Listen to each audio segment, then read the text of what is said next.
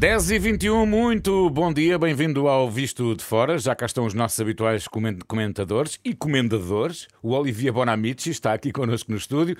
A Begonha Nigas, esta semana à distância, desde Vigo, na Galiza, mas também apostos para o comentário dos temas da semana. Claro, também cá está naturalmente o jornalista da Renascença, Miguel Coelho. Bom dia a todos. Bom dia, bom dia a todos. Bem-vindos ao Visto de Fora. Bom dia, Olivia. Bom, bom dia, dia, Begonha. Uh, a Begonha que nos trocou hoje, uh, não posso deixar de assinalar, pelo polvo à galega, não é? Com certeza, o polvo à galega é muito bom. Espero que no regresso não te esqueças de nós. Bom, não, mas, não me esqueço, não me esqueço. Mas proponho, Paulino, que avancemos, porque hoje temos uh, realmente aqui muitos temas uh, para comentar, quer a nível nacional, quer também europeu. Eu até achava que íamos até ao meio-dia 45 hoje. Bom, recordo que o Visto de Fora é uma, recordo que o Visto de Fora é uma parceria da Renascença com a Euronet, Rede Europeia de Rádios. Euronet Plus. E começamos pelo tema do momento, podemos dizer, que é a escalada do preço da energia e dos combustíveis. Havia grandes expectativas à volta do Conselho Europeu que uh, está reunido desde ontem em Bruxelas, mas afinal uh, não houve novidades neste campo. Os países europeus não se entenderam. Uh, esperavas mais, Begonha, ou já não tinhas grandes expectativas? Sinceramente non esperaba moito máis. Eh, Saíran boas intensoes, boas palabras. Vamos facer, vamos tentar. Mas finalmente, sinceramente, eu acho que continuamos na mesma, non é?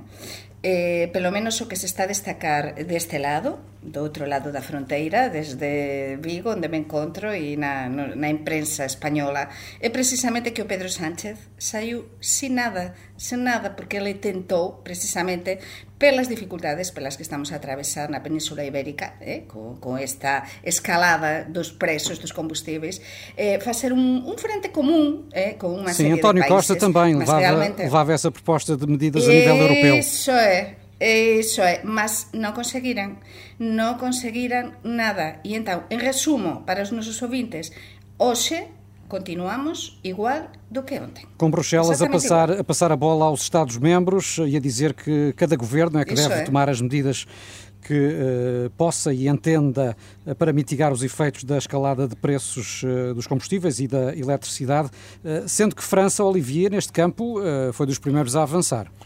Sim, com, com, com uma medida que vai custar muito dinheiro ao Estado francês, porque a medida foi anunciada ontem à noite, 100 euros 100 euros para cada francês que ganha menos de 2 mil euros limpos. Isto representa... Aqui em Portugal era para ir para 95% Sim, da população. Mas em França, mesmo assim, é para dois terços da população para 38 milhões de franceses, 38 milhões de franceses vão receber uh, em dezembro uh, um cheque de uh, 100 euros para compensar de uma certa forma o aumento. Portanto, é, é um sinal forte, mas estamos a ver que este tipo de medidas, que seja tanto uma baixa dos impostos, portanto, isto não aconteceu em França, como uma ajuda, neste caso específica, para as pessoas que ganham menos, estamos a ver o custo que isto representa para o Estado. Hum. É uma fortuna. Foi, foi e, um tema, e, a, e, a diferença, e a diferença, por exemplo, da Espanha, eh, eh, o que se está a destacar, e non sei se vai acontecer en Portugal, é que no Natal, por exemplo, na campaña de Natal, os preços, se, se non deseren os preços da electricidade eh, e da enerxía até o Natal, os preços até dos produtos, por exemplo, unha cadeia de retallo como a Mercadona, se está a anunciar, que está moito presente en Portugal, que os preços, por exemplo, de algúns produtos van subir. E como Sim, e aqui em Portugal também já foi anunciado coisas. que uh, vários setores vão inevitavelmente ter de aumentar os preços, a começar pela indústria da panificação. Isso é. Mas, isso é. Uh, portanto, os 27 uh, eh, não chegaram a acordo neste domínio, tal como se mostram divididos em relação a outro tema muito indigesto que discutiram ao jantar e que é o caso da Polónia, que insiste em pôr em xeque as diretivas europeias. alguns países europeus querem sanções imediatas contra, contra o governo de Varsóvia, outros preferem esperar. De que forma, Olivier, é que eh, esta questão pode, no fundo, minar a coesão europeia. Para não repetir o que, é que nós dissemos na semana passada, eh, a reflexão que podemos fazer hoje em relação à Polónia e, de uma certa forma, com a Hungria, que é eh, uma espécie de batalha cultural cada vez mais entre o leste e o oeste da Europa.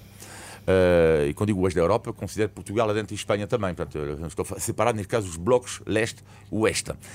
E esta batalha cultural uh, não tem a ver só com esta questão do Estado de Direito, também tem a ver com a questão da imigração, com a questão de, dos direitos das minorias um, e também sobre a questão das raízes cristãos. Aliás, isto é uma dor de cabeça para o Papa Francisco. Uh, sabemos que o Papa Francisco não tem no seu coração Victor Orbán, mas o que é inacreditável é que, de uma certa forma, Victor Orbán defende, e claramente defende, uh, lá está, estas questões do, do, do, das raízes cristãs, ele é contra o aborto, quer minimizar o direito dos homossexuais, de certa forma.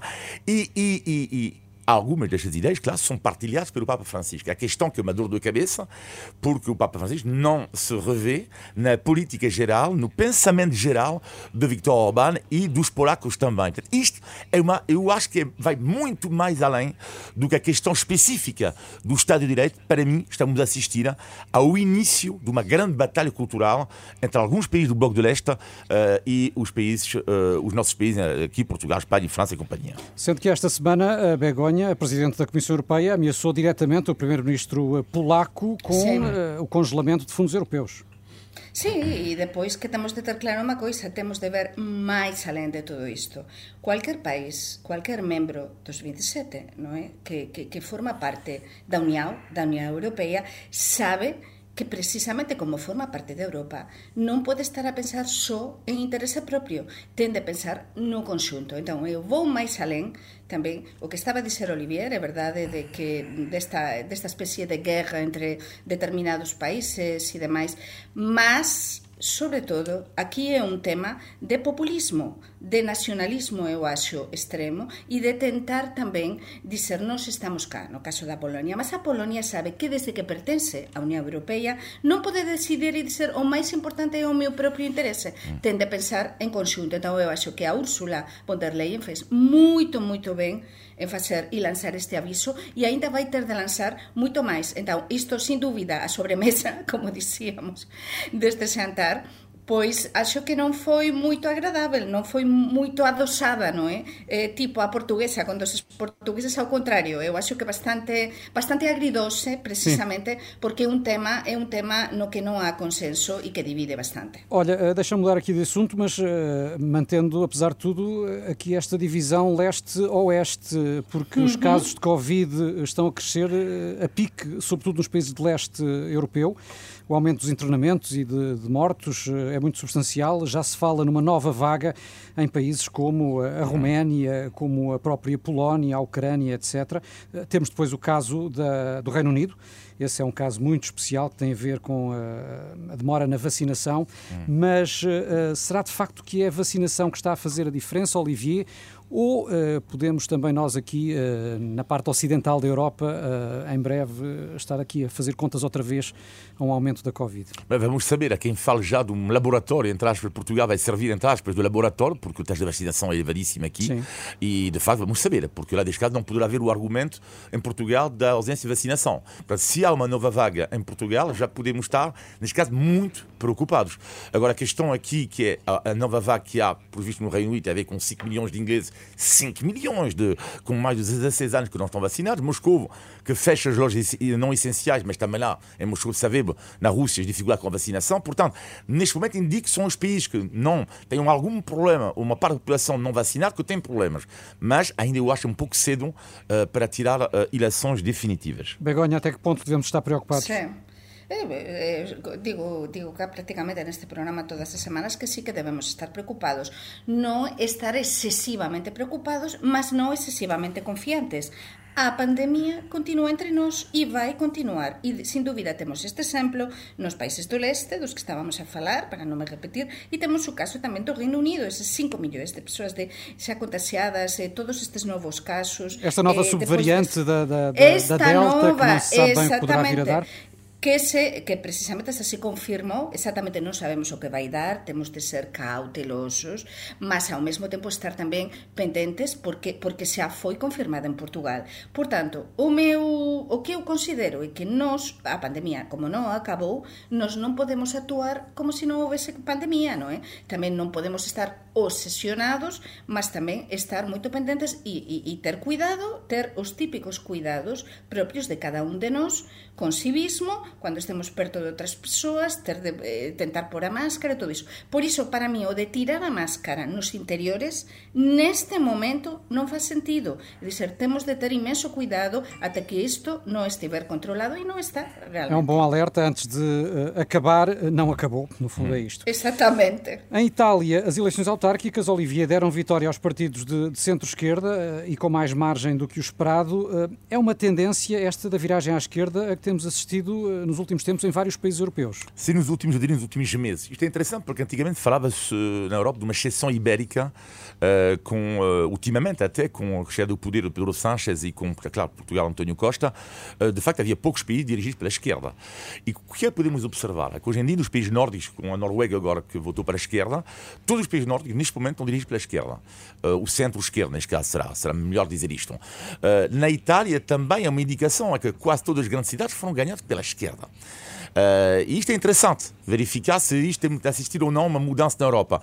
No caso italiano é um pouco cedo para dizer, porque uma eleição autárquica e sabemos que o, o, a esquerda tem melhor resultado nas grandes cidades uh, e será preciso esperar, porque as sondagens indicam ainda que a aliança de direita com, uh, do partido do Berlusconi, Força Itália e os dois partidos de extrema-direita, neste momento podia governar a Itália. Mas, no entanto, vamos seguir de perto e também vai haver eleições em França no próximo, no próximo ano para ver se existe esta tendência tendência do centro centro-esquerda uh, regressar em grande na Europa. Embora, curiosamente, países como a Espanha estejam a assistir ao nível das sondagens à tendência contrária, com, com uma progressão é. da direita uh, em relação ao governo que é, como sabemos, de, uh, de esquerda.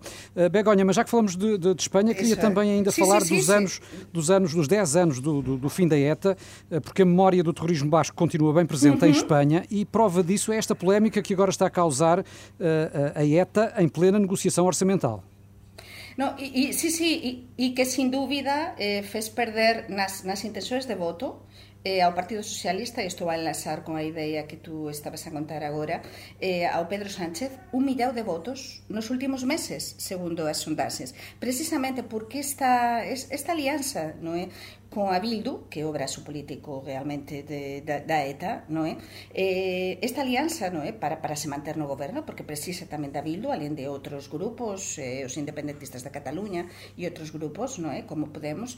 Neste caso, é decisiva esta alianza para, como estabas a contar, para aprobar, en plena negociación parlamentar eh, e orçamental para aprobar o orçamento deste ano. E entón, neste décimo aniversario que en España se ten celebrado en todas as televisores, en todos lados, como moita emoción non é? do fin da ETA, porque para cualquier español, para min propia, e foi algo emotivo, fantástico, o fin da ETA, o feito de que ese brazo político da ETA, non é? o Arnaldo Otegui, que foi líder da ETA, eh, un dos líderes da ETA, estes a asisir o Pedro Sánchez que liberte 200 presos políticos para poder aprobar o orçamento, claro, non foi eh, ben recibido na opinión pública española e o Pedro Sánchez teve de recuar. Por tanto, temos nun, neste momento en España unha situación un bocadiño como acontece en Portugal e aínda máis convulsa, porque non sabemos eh, se se vai aprobar ou non se vai aprobar o orçamento e que é o que vai acontecer finalmente entre a negociación do PSOE, o partido de Pedro Sánchez Muito e, bem. e tamén Bildo.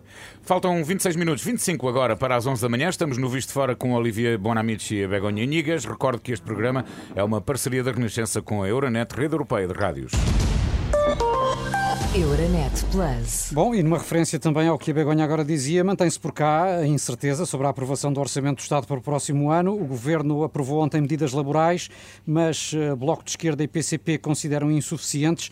Haverá aqui o risco, Olivier, de uh, a esquerda estar a, a esticar a corda em demasia? Talvez, mas eu acho que o papel neste momento da extrema-esquerda está a tentar conseguir um pouco uma negociação, não é? Tu estás a tentar a, a, a acrescentar o máximo possível antes de assinar o papel.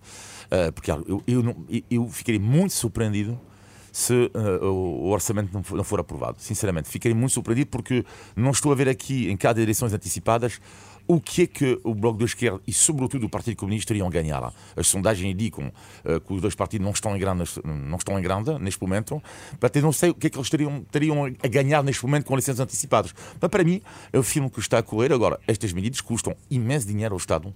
Uh, imenso dinheiro.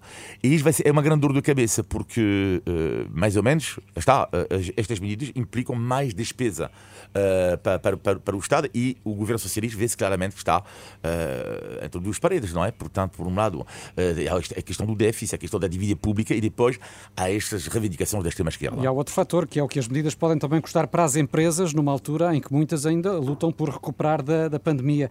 Begonha, como é que tens visto esta dificuldade na obtenção de um acordo eh, sobre o orçamento aqui em Portugal? Begoña? Eh, nos que eu teño visto primeiro, como, sí, sí, eh, estáme a ouvir, non é? Como, como portuguesa, casi portuguesa que sou, non é? Eh, realmente eu teño visto, e já estou a pensar, eh, como Olivier, que finalmente van chegar a un acordo, non é? Van chegar a un acordo... Temos de fazer aqui unha bolsa de apostas.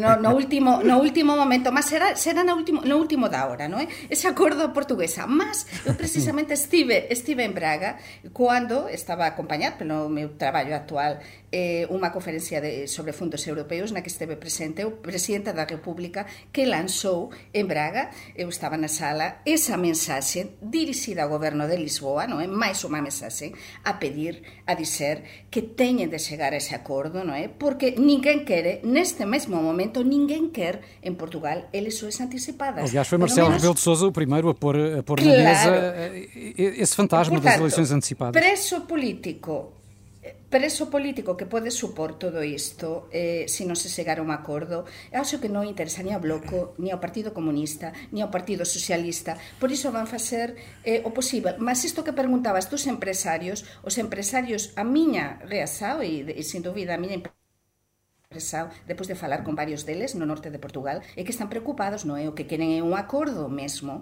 un acordo para poder eh, que, eh, ter unha certa seguranza tamén que iso depois ten a ver com os próprios negócios, não é? Isso é interessante. Sim, aqui há sempre esses dois lados. Os empresários que naturalmente querem viabilizar ao máximo aquilo que é a saúde sim, financeira das sim. suas empresas e, por outro lado, os trabalhadores. E muitos em Portugal, como sabemos, eh, têm vencimentos muito baixos e vivem uma situação de grande precariedade.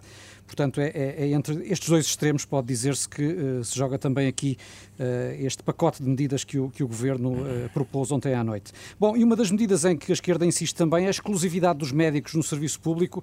Isto, para ti, conhecendo a realidade portuguesa, faz sentido, Olivier? E já agora, como é que é em França?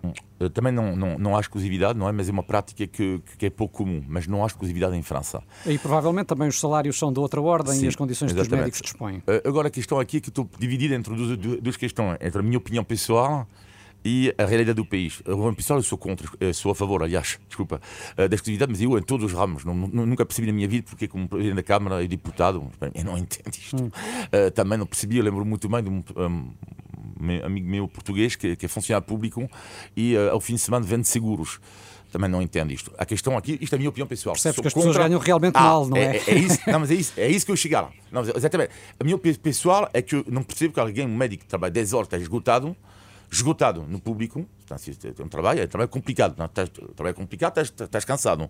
Ganha 1.500 é euros. E não sei como é que depois. Não, vou chegar aí, mas primeira opinião. Hum. É quando, 10 horas não, não, não percebo porque depois, primeiro, tens, tens direito ao descanso e depois não sei como é que tu fazes um bom trabalho quando tu trabalhas 20 horas por, por dia. É muito complicado. Bom, é por isso que eu sou a favor total da exclusividade. Eu.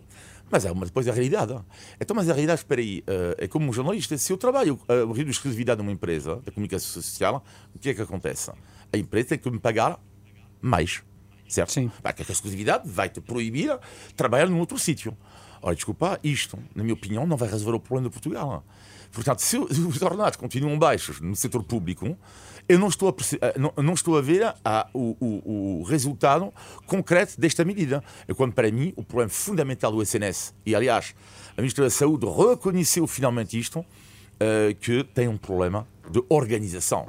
E a organização não passa apenas e só por isso, porque os médicos vão continuar a ganhar mal no público e a ganhar mal no público, claro que eles têm que ter essa liberdade para, na minha opinião, para trabalhar no privado. Begonha, a tua opinião e já agora também, é. uh, como é que se passa uh, em Espanha? Há exclusividade nos médicos é, do serviço Em Espanha público? há duas, duas hipóteses. Tes a hipótese de exclusividade, mas os salários dos médicos são muito maiores do que cá e, e valoriza-se muito a carreira profissional, os anos de serviço e tudo isso. E depois tens a hipótese que a, a, que, a que teñen a maior parte dos médicos, que é ter unha parte de exclusividade e depois a hipótese de, de ter depois consultas no privado. Mas eu tamén aliño con o que dixía Olivier e o que faz sentido realmente é valorizar a carreira dos médicos e dizer non é tanto a exclusividade non exclusividade como que os salarios vayan de acordo a responsabilidade e o traballo que se faz e acrescento tamén o caso dos enfermeiros. Para mí é unha vergoña o caso dos enfermeiros en Portugal. No outro día estaba con unha amiga miña española que é enfermeira e explicábame que ela está a gañar o mesmo que a 20 anos cando chegou a Portugal. Exactamente o mesmo, é dizer que non están a ter en conta, traballa no Servizo Público de Saúde mm. e que non nun grande hospital de Lisboa e que non están a ter en conta eses 20 anos de servizo. Isto non acontece en España ni acontece na França. É dizer, as persoas, quanto máis anos de servizo, iso tense de valorizar e tende a haber unha carreira profesional. Para min, esa é a base de todo. O, o que é verdade é que, como Begonha disse, em Espanha, por exemplo, é um dos países da Europa que valoriza mais uh, os médicos e, neste caso, as enfermeiras, porque eu lembro muito bem, há, não sei se os números ainda são válidos, mas há 5, 6 meses atrás, ter visto uma reportagem na televisão, na, no jornal espanhol, dizendo uhum. que as uhum. enfermeiras ganhavam. O ordenado médio em Espanha são mais ou menos 1.800 euros, mas o, o, o ordenado médio de um enfermeiro, estamos a falar de 2.400, 2.500 euros em Espanha. Então, isto é um país que valoriza uh, uh, claramente uh, a classe médica e as enfermeiras em geral. Sim, e os enfermeiros especializados, por exemplo, no caso da que se chamam parteiras, não é? em Espanha é un tipo de enfermería, por exemplo, moito especializada, con unha preparación específica e iso valorízase moito. E é lógico, e que tem de ser assim, é lógico. E, e é bom também, de certa forma, fico contente quando uh, uh, antigamente havia o tal discurso por demagogo a dizer ah, o médico não se pode queixar, ganha 2.500 e eu ganho 700. Uh, mas hoje em dia eu acho que muitos portugueses já se perceberam, sobretudo por causa da pandemia, da dificuldade deste trabalho, uh, da importância de termos, termos bons médicos e boas enfermeiras. E aqui não se está claro que seria uma sociedade ideal seria toda a gente ganhar 3 mil euros, não é? Mas estamos a ver, a ver há um cirurgião que eu conheço que tem um dia mas tão complicado ele ganha 3 mil euros por mês.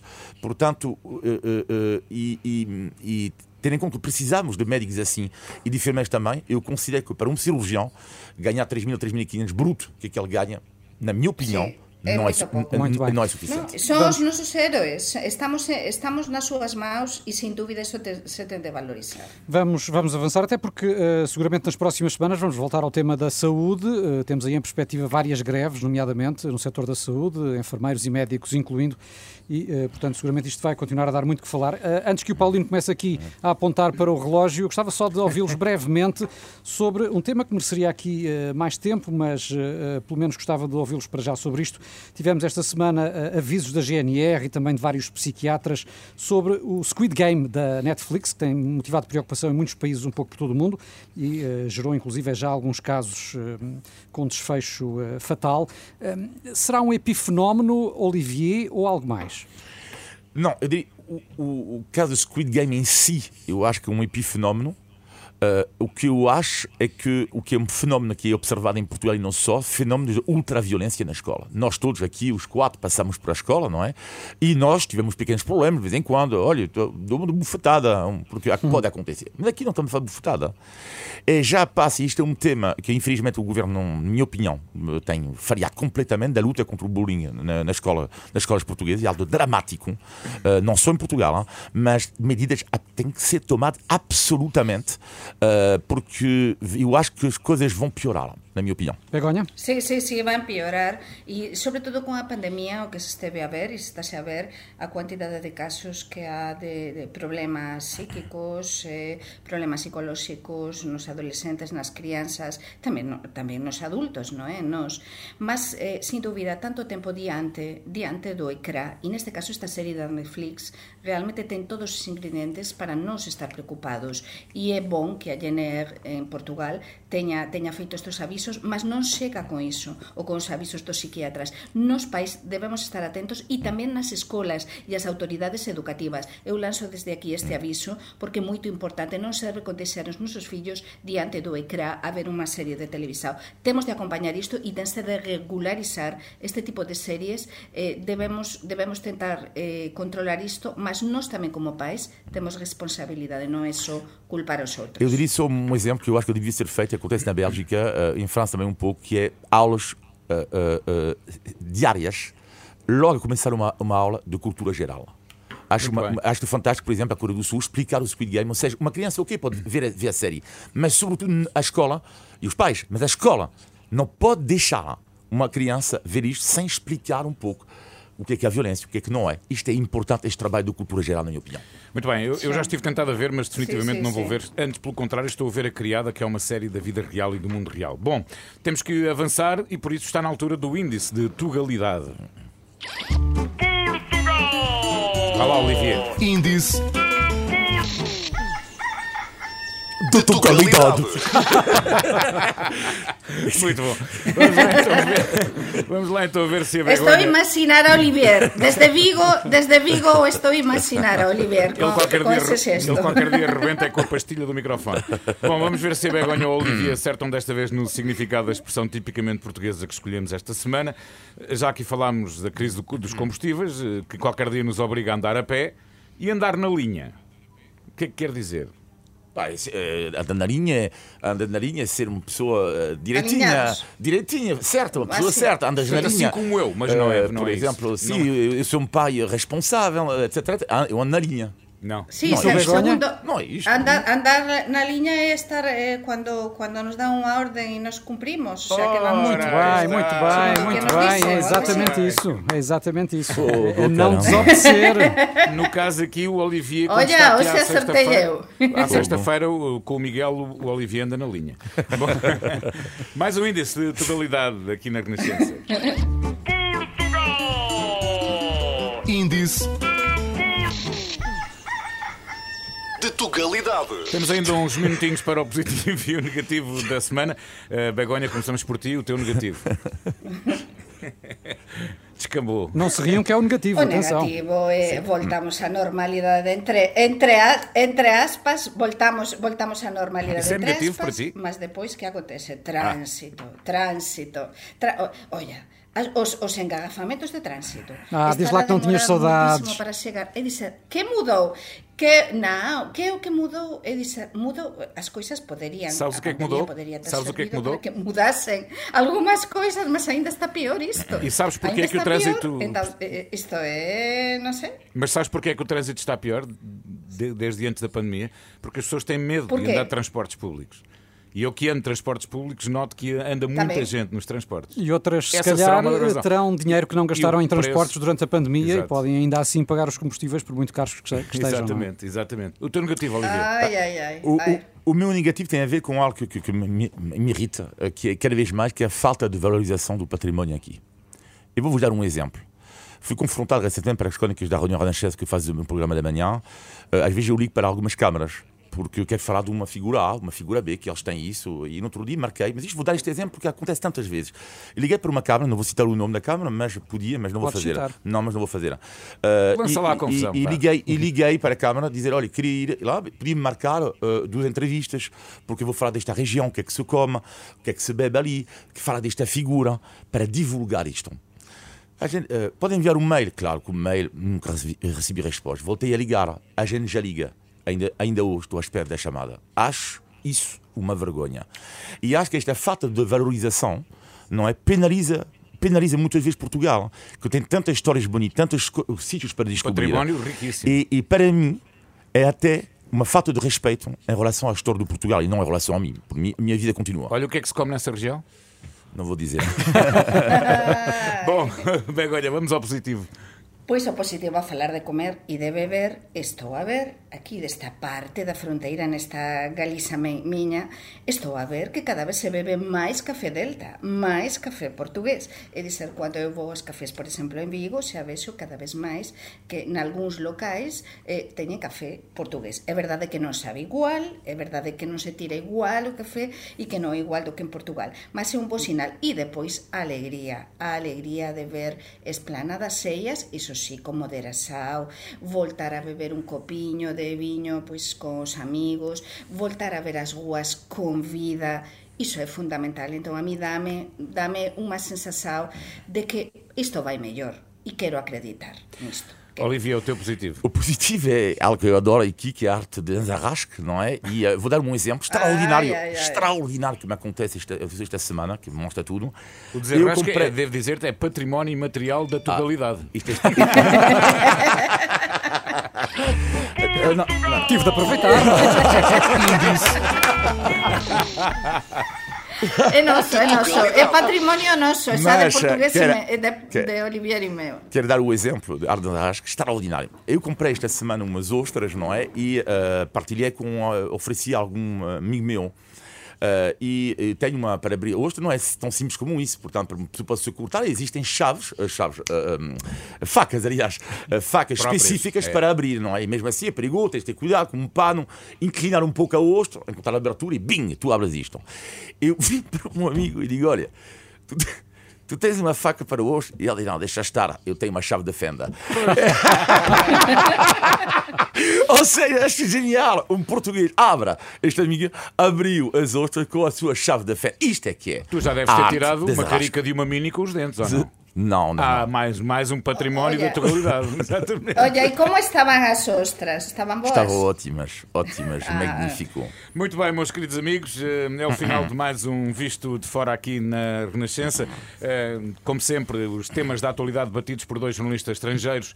Eh, há muito a viver em Portugal, Olivier Bonamici, Begonha e Nigas, sempre numa conversa muito bem moderada pelo Miguel Coelho. Já sabe, se tiver comentários e sugestões, pode enviar para visto de fora, robertguerre.pt Olivier, Begonha, Miguel e assim. Bom fim de semana e mais uma vez obrigado. Foi um momento extraordinário. Obrigado. Um abraço, bom fim de semana. Bom fim de semana.